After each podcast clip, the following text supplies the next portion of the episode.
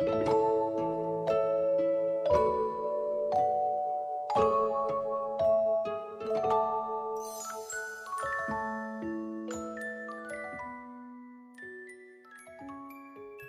是你的树洞，也是你的枕边人。嗨，你好吗？我是远近。现代都市人啊，别问，问就是没钱。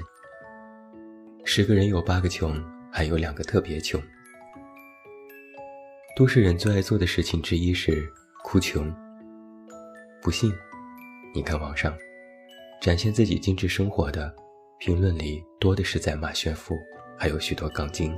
总能给你添堵，但如果你在网上哭穷，就是一片祥和，大家发一堆哈哈哈和暗夜一样。炫富从来不被待见，但哭穷是另一种喜闻乐见。以前我就遇过类似的事，参与某豆瓣活动，我说我买房，评论里说我炫富；我删了重发，说我总加班很苦，评论里说。给你一个抱抱。人们不敢炫富，这事有风险，但哭穷可是一哭一个准。曾经我想啊，穷有什么好？难道有钱不是人的终极梦想吗？如今到了二零二零年，我真是为自己的愚蠢和幼稚感到羞愧，因为我发现，没钱的好处也太多了吧。我曾经在文章里提过，说现在的年轻人越来越不花钱了，不是不想花，而是无钱可花。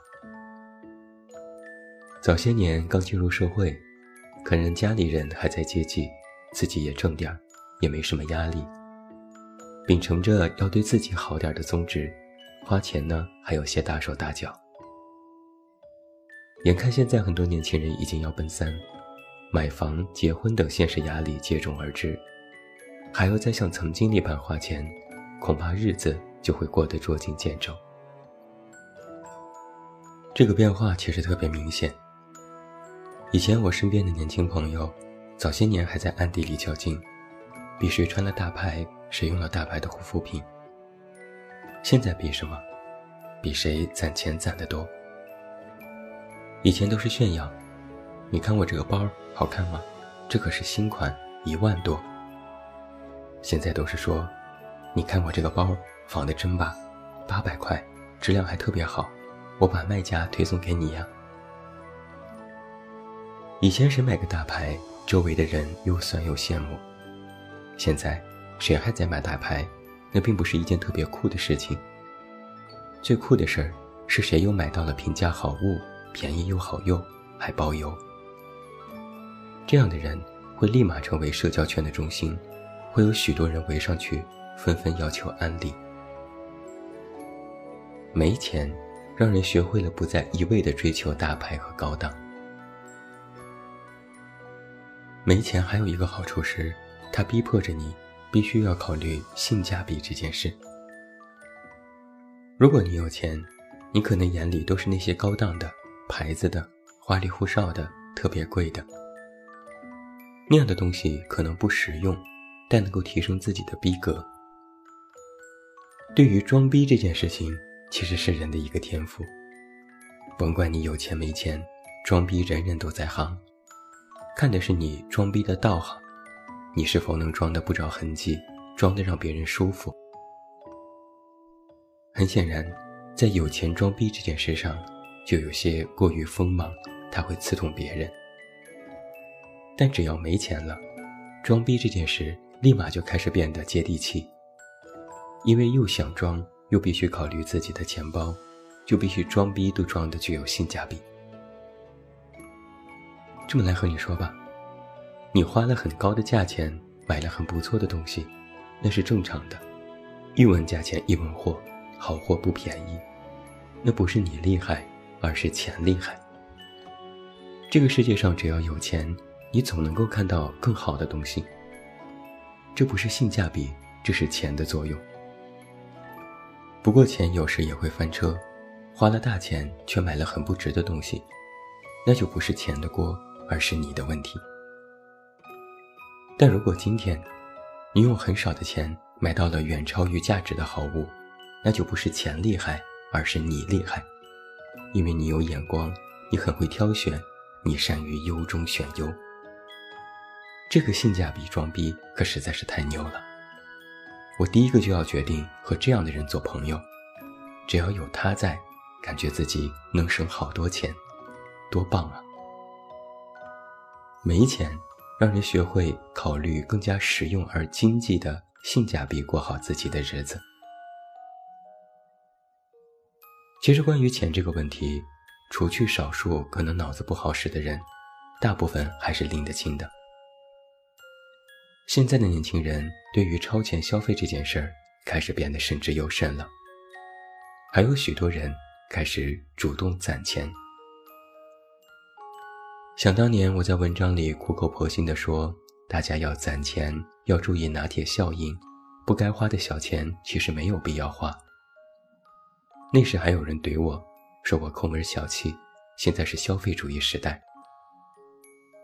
可现在你再看看这些年轻人。他们已经不敢再大手大脚了，不是因为大家突然醒悟了，而是因为手头紧了，因为钱包不允许了。刚走上社会时，觉得钱来的容易，每个月都有，月光族遍地都是。可只要过几年，大家就都颓了，不用别人说，自己就知道要省钱了。毕竟所有日常的开销都是自己承担。就算不为十几年后着想，也要为房租、吃饭和日常开支着想。有些钱，该花的也要思量再三，不该花的就绝对不花了。而一旦发现自己手头紧后，自己的生活习惯就会慢慢发生改变。就拿拼多多来举个例子，以前年轻人哪用它呀？看它一眼都觉得 low。但后来，越来越多的人发现，真香。就算有时哪怕质量次一些，但是架不住它便宜呀。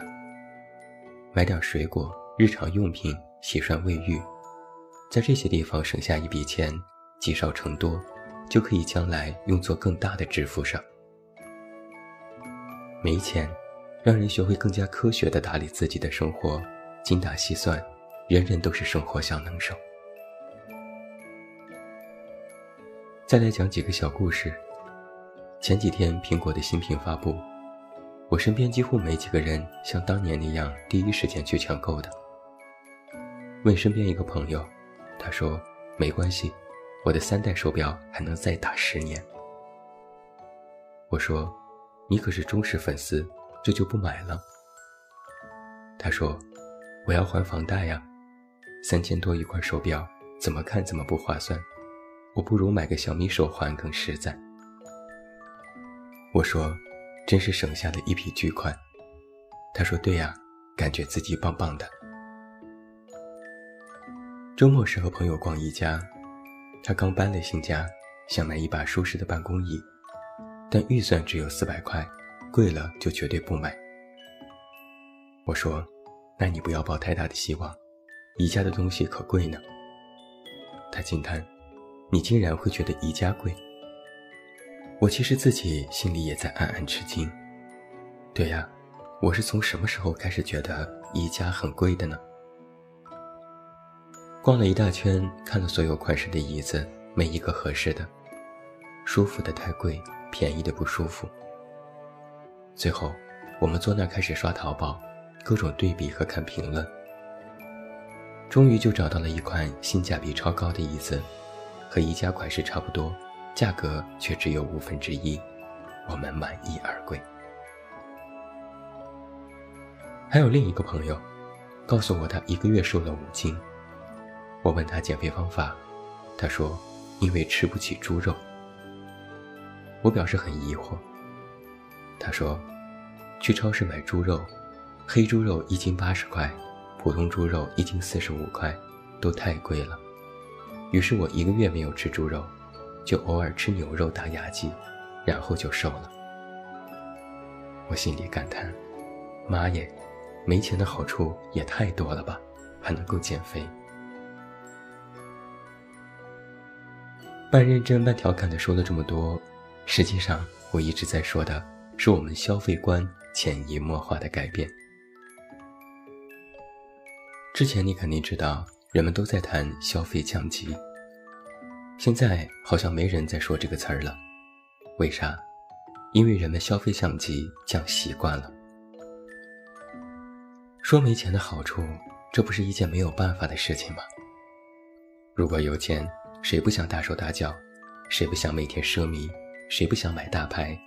谁愿意熬夜加班？谁愿意给客户赔笑脸？谁愿意抠抠缩缩的过日子？不还是因为没钱吗？今年我看到有文章说，消费主义已经死了，因为人们越来越缺钱，就算一直拉动内需，但明显势头不如往年强劲。我倒是觉得吧，从我们个人的生活层面来讲，这并非是一件绝对的坏事。就像我们常说，钱不是万能的，没钱是万万不能的。